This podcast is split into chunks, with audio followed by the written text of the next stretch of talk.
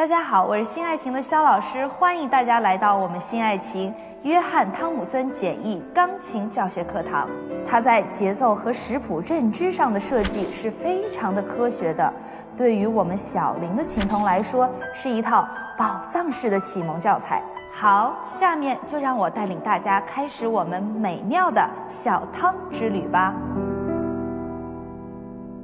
好，今天呢，我们来到我们的第二课，请大家翻开我们的教材的第九页。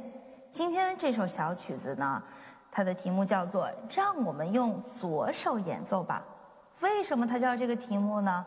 我们前面一节课介绍了，我们基本上在初学的时候写在高音谱号上的音，我们一般用右手来演奏。那今天我们可以看到这个谱面，它的这个音是写在。低音谱号上的，对吧？它是写在低音谱号的五线谱上面，加了一根线，有一个音符空心的音符空心的符头，中间有一条横线穿过。那这条横线呢，我们就称之它为上加一线。那在低音谱号上加一线这个位置上的音呢，我们也叫它。中央 C 的哆和我们高音谱号下加一线上的这个哆呢，它是弹在键盘上同一个位置的。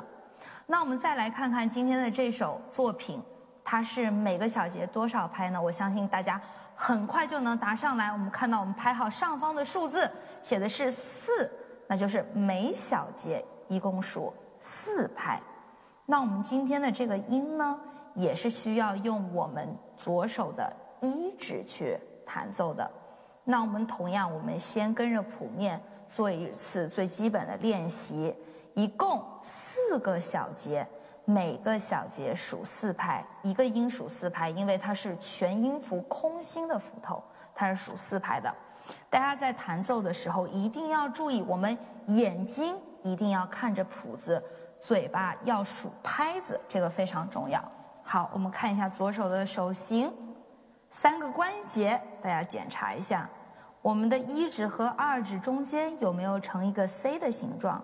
大拇指是要立起来的，弹奏的过程中不能躺下来，一定是这个位置出键，在指甲的这个边上这个转角的这个位置出键，立起来成一个斜角，去这么弹奏它？然后非常重要的，腰部挺直，肩膀、大臂、小臂放松。手腕与手掌成一个平行的状态，然后呢，用手腕慢慢的向上提起，放松的落下。数拍子：一、二、三、四；一、二、三、四；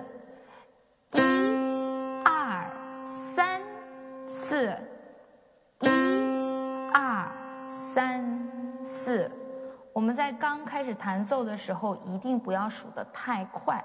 还有一点最重要的，数拍子是什么？我相信大家要知道的，一定是要把拍子数平均了。好，我们在练习完一指以后，为了我们之后的课程打基础呢，大家还可以再把哆换成二指再来练一下，也是同样的四个哆。每个都四拍，换成二指来演奏一下。好，我们先试一下，用二指弹。一、二、三、四，注意一关节立住。一、二、三、四，放松手腕提。一、二、三、四。一、二、三、四，大家一定要记住，在弹奏的过程中。不能去为了弹重、弹响去砸琴，去砸琴是不对的啊！一定是要放松的，先把手型立住，放松，找到这个通透的声音，力气通透的这个感觉。好，接着我们二指练完以后呢，我们换成三指再做一次练习啊！来，注意一定是用手腕带着起啊！如果手腕不动。用胳膊肘去动的话呢，那就会使我们的整个手臂是很僵硬的啊，不够放松。我们一定要用手腕去带。来，我们准备一次，预备，开始。一、二、三、四，一、二、三、四，一、二、三、四，一、二、三、四。好，大家还记不记得上节课我们做的那个移动的抛物线的练习呢？我们今天用左手的这个低音谱号的哆，我们也来做一次啊！大家一定要注意，手腕抬，做一个抛物线到第八度的哆，再手腕抬，再往下找两个黑键，左边的第一个白键的这个哆，然后再回来啊！好，我们再试一次啊，预备。每个音四拍，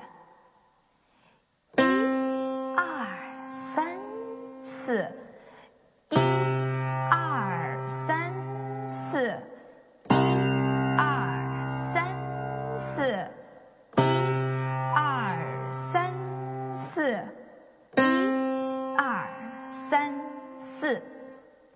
好，同样练习完一指之后呢，我们还可以换成。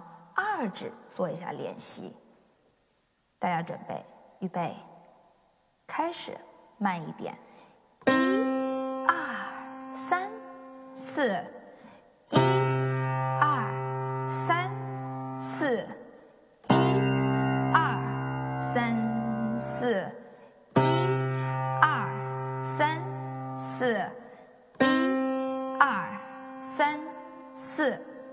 好，我们用二指练习完，同样的，我们再换三指试一次。